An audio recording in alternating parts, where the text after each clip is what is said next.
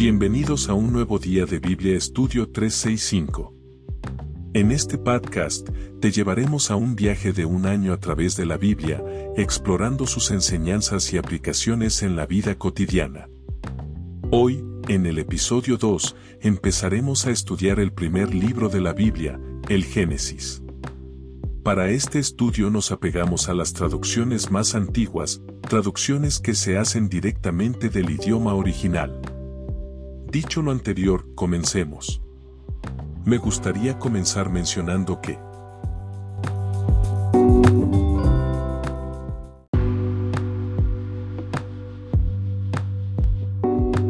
Más allá de cualquier otra consideración, la Biblia es fundamentalmente el libro que le revela al hombre la voluntad de Dios, que debe hacer y cómo debe hacerlo. Era de esperar, entonces, que Dios comenzara la Biblia con la especificación de algún precepto, por ejemplo el precepto de establecer y calcular el calendario, que fue el primer precepto que se ordenara a los israelitas como nación constituida. ¿Y por qué entonces comienza con la historia de la creación? para resaltar el rol de Dios como amo del universo. Dios creó el mundo y distribuyó las tierras a los diferentes pueblos a su voluntad. Génesis 1. La creación. Primer día. En el principio de la creación, al crear, Dios el cielo y la tierra, cuando la tierra estaba caótica y desolada, con la oscuridad cubriendo la superficie del abismo y el Espíritu de Dios cerniéndose sobre la superficie de las aguas, dijo Dios, haya luz, y hubo luz. Ya desde su principio la Biblia plantea el objetivo de la creación, que haya luz, que con tu luz ilumines la oscuridad de la materia. La primera frase de Génesis suele traducirse como al comienzo creó Dios cielo y tierra, lo que vendría a establecer el orden cronológico de la creación, primero el cielo, luego la tierra. Sin embargo, esa interpretación no se ajusta a la gramática bíblica, y por ende el versículo de ningún modo plantea un orden secuencial. Que cielo antecede a tierra es un indicador de que en la interacción espíritu y materia lo primordial son los valores espirituales, aquellos que dan un sentido real a tu existencia. Vio Dios que la luz era buena y separó Dios la luz de la oscuridad. Llamó Dios a la luz día y a la oscuridad llamó noche. Fue el anochecer y fue la mañana, un día. En los otros días de la creación dice, segundo día, tercer día, etc. Respetando la forma gramatical también aquí debió haber dicho primer día. Sin embargo, dice un día para resaltar que hasta aquí Dios estaba solo, era uno. Pues los ángeles fueron creados recién al segundo día. Fue el anochecer y fue la mañana es el fundamento del calendario hebreo, en el que el día no comienza por la mañana, sino al atardecer de la víspera. Segundo día. Dijo Dios, que se solidifique, que haya, el firmamento, la atmósfera, en medio de las aguas, que separe las aguas superiores de las aguas inferiores, punto. El cielo, al igual que todas las cosas, ya fue creado en el primer día, ahora solo le faltaba solidificarse. Hizo Dios el firmamento y separó las aguas que estaban debajo del firmamento de las aguas que estaban por sobre el firmamento, y fue así. Dios llamó al firmamento cielos. Fue el anochecer y fue la mañana, fin del segundo día. Cielo, en hebreo, es chamaim, contracción de las voces es, fuego y maim, agua, significando que el cielo está compuesto de la antítesis de ambos elementos. La unión de los opuestos es de un poder tal, capaz de dar lugar a la más elevada de todas las cosas, el cielo. Unir y armonizar los opuestos, allí radica el sentido de la vida.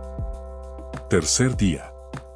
Dijo Dios, que las aguas por debajo del cielo se junten en un área y que aparezca la tierra seca.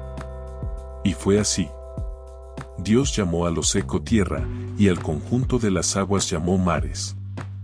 Dios vio que era bueno.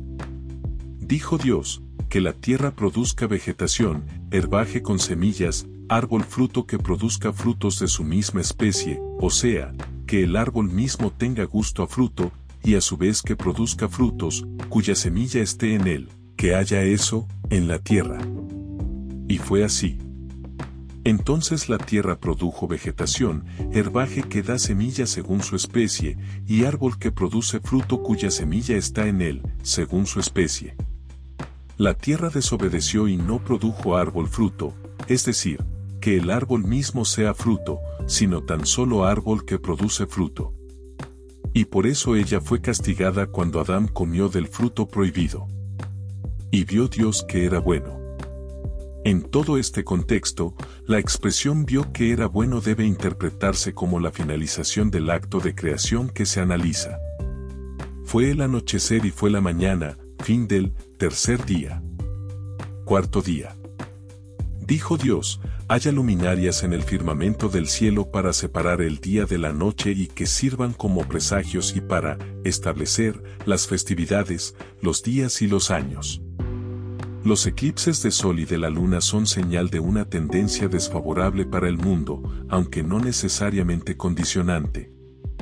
Que sirvan como luminarias en el firmamento del cielo para alumbrar sobre la tierra. Y fue así. Hizo Dios las dos grandes luminarias, la luminaria mayor para regir el día y la luminaria menor para regir la noche. Y, también creó, las estrellas. Dios las estableció en la expansión del cielo para alumbrar sobre la tierra, para regir el día y la noche y para separar la luz de la oscuridad. Dios vio que era bueno. Fue el anochecer y fue la mañana, fin del cuarto día. Quinto día. Dijo Dios, produzcan las aguas enjambres de criaturas vivientes, o sea, los peces, y seres voladores que vuelan sobre la tierra, a través de la expansión del cielo. De este versículo surge que las aves fueron creadas del agua. Sin embargo, según surge del versículo en 2.19, resulta que fueron creadas del barro. Dios creó también los gigantes acuáticos y todas las especies de pequeñas criaturas vivientes, o sea los peces, con los que se colmaron las aguas. Y también, toda especie de ser con alas. Dios vio que era bueno. Entonces Dios los bendijo diciendo, sean prolíficos, multiplíquense y colmen las aguas de los mares. Y multiplíquense los seres voladores sobre la tierra. Seres voladores alude a todo tipo de criaturas que vuelan. Fue el anochecer y fue la mañana, fin del quinto día. Peces y aves son la creación del quinto día. Los opuestos siempre se unen. Sexto día. Dijo Dios, que saque la tierra criaturas vivientes, cada una de acuerdo a su especie, animales, de ganado, seres que se arrastran, aludiendo a reptiles, animales rastreros y pequeños animales, y fieras de la tierra, cada una según su especie. Y en efecto, así fue. Todas las cosas fueron creadas el primer día y luego fueron sacadas a luz en el día correspondiente. Por eso indica el versículo saque la tierra criaturas en vez de produzca criaturas, pues las mismas ya existían desde el primer día, solo que ahora debían ser sacadas a luz. Dios hizo las bestias de la tierra, cada una según su especie, los animales, de ganado, cada uno según su especie y todo ser que se arrastra por el suelo cada uno según su especie. Dios vio que era bueno. Dijo Dios, Hagamos un hombre a nuestra imagen, según nuestra semejanza, para que tenga dominio sobre los seres acuáticos, sobre los seres voladores del cielo, sobre los animales, sobre la tierra y sobre todo ser que se arrastra sobre la tierra. Dominio, en hebreo, puede leerse también como descenso, indicando que si el hombre es meritorio tiene dominio sobre los animales, de lo contrario, es inferior a ellos. Creó Dios al hombre a su imagen, a imagen de Dios lo creó, varón y mujer los creó. A imagen de Dios alude al rol del hombre como microcosmos, en el convergen todas las fuerzas de la creación. A ti te fue conferida una cualidad única, el libre albedrío. Puedes optar por conducirte en base a tu mero instinto de supervivencia, igual que los animales, o bien puedes optar por darle a la existencia un sentido ético-moral igual que Dios y conducirte en base a nobles principios.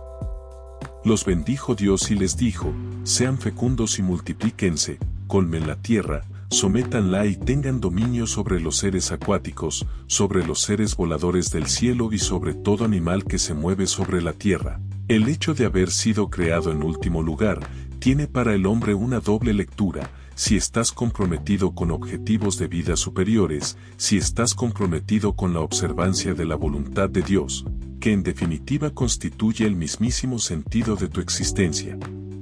Eres entonces el rey de la creación, y como tal para la obtención de tus nobles objetivos, tienes a tu entera disposición la explotación de todos los recursos naturales, que justamente por eso fueron creados antes que ti, para estar sometidos a tu voluntad ni bien los requieras.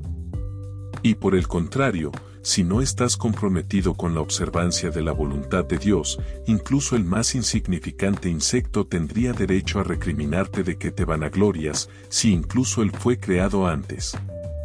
Y también una baldosa podría recusar tu derecho a pisotearla, pues mientras ella cumple con la finalidad para la que fuera creada, tú no.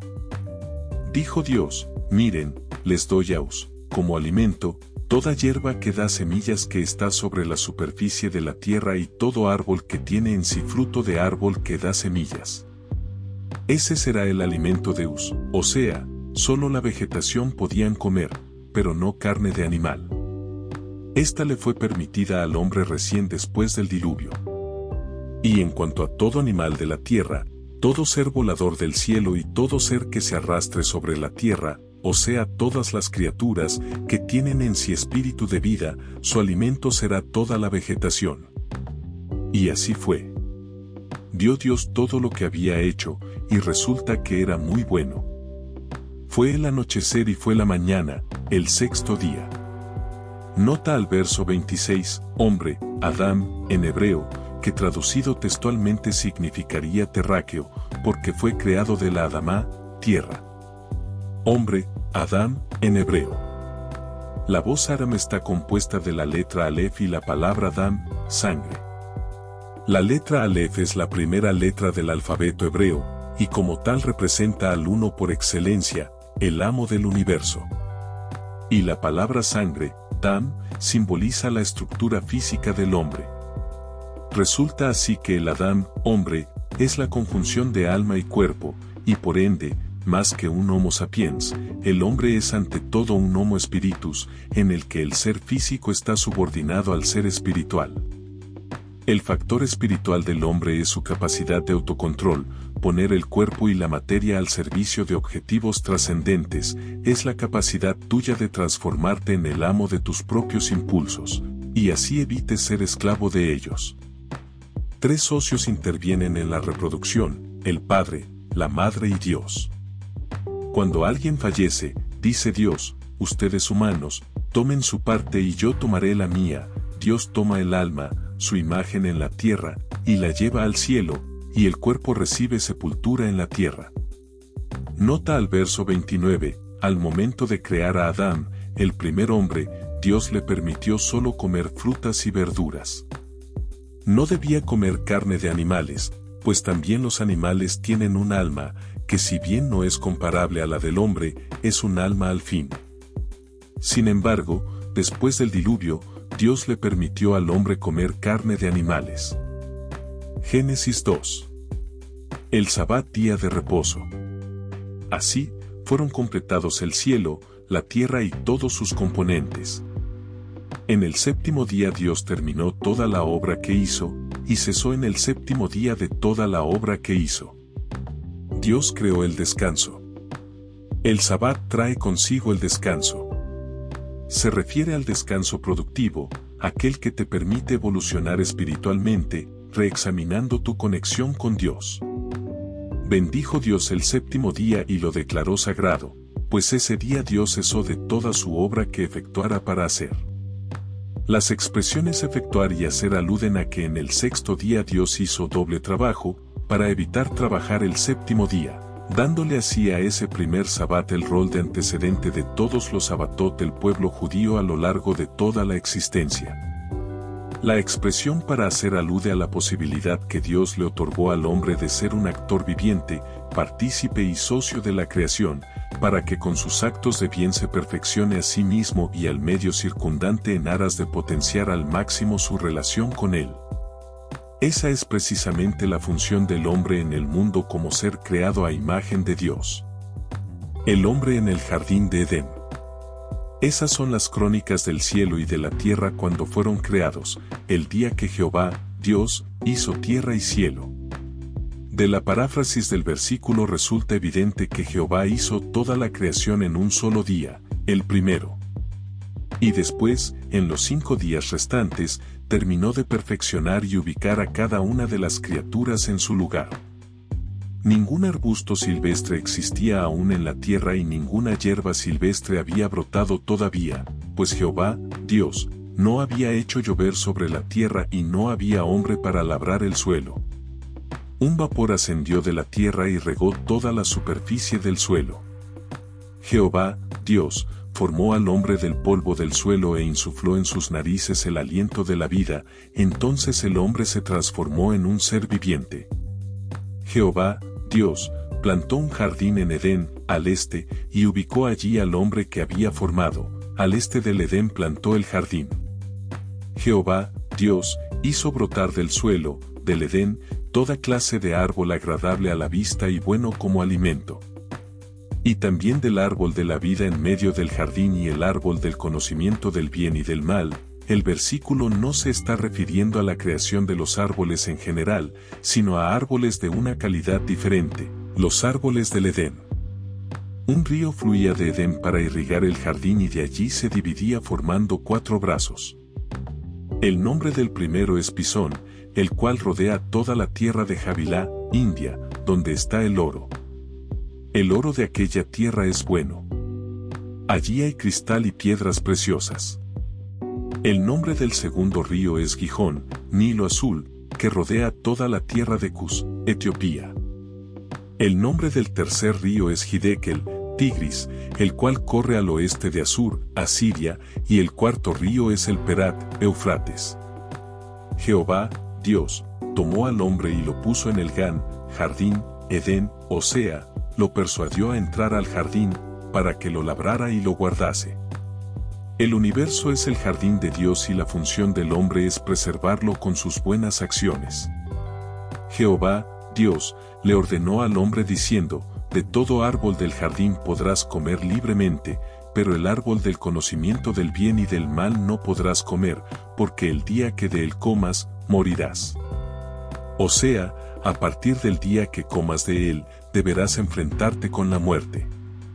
Y dijo Jehová, Dios, no es bueno que el hombre esté solo, le haré una ayuda compatible para él, literalmente dice, una ayuda frente a él, si el hombre es meritorio, su esposa le será una ayuda.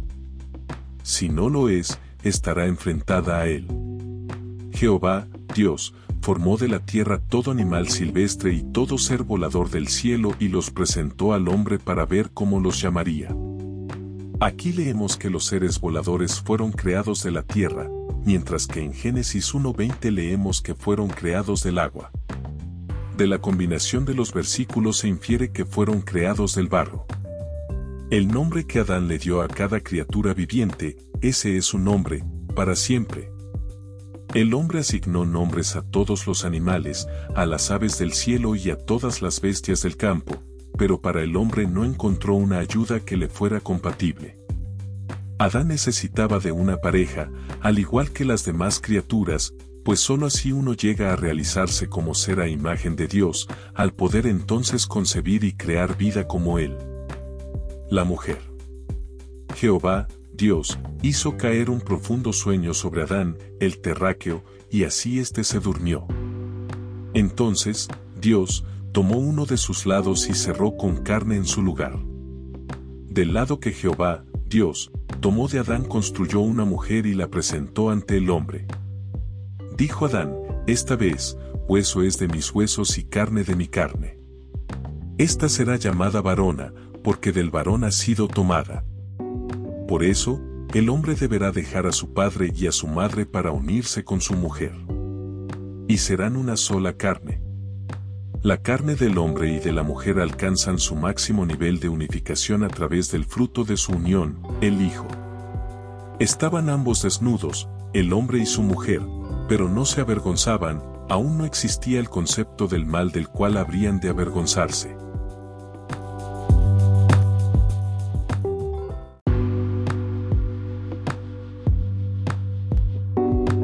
Y con eso, llegamos al final de este emocionante episodio. Espero que hayas disfrutado de nuestra conversación de hoy y que hayas encontrado inspiración y reflexión en nuestras palabras. Si te ha gustado este episodio, por favor, tómate un momento para dejar una reseña y compartirlo con amigos y familiares. Esto nos ayuda a llegar a más personas y a continuar creciendo juntos. Gracias por escucharnos, hasta la próxima.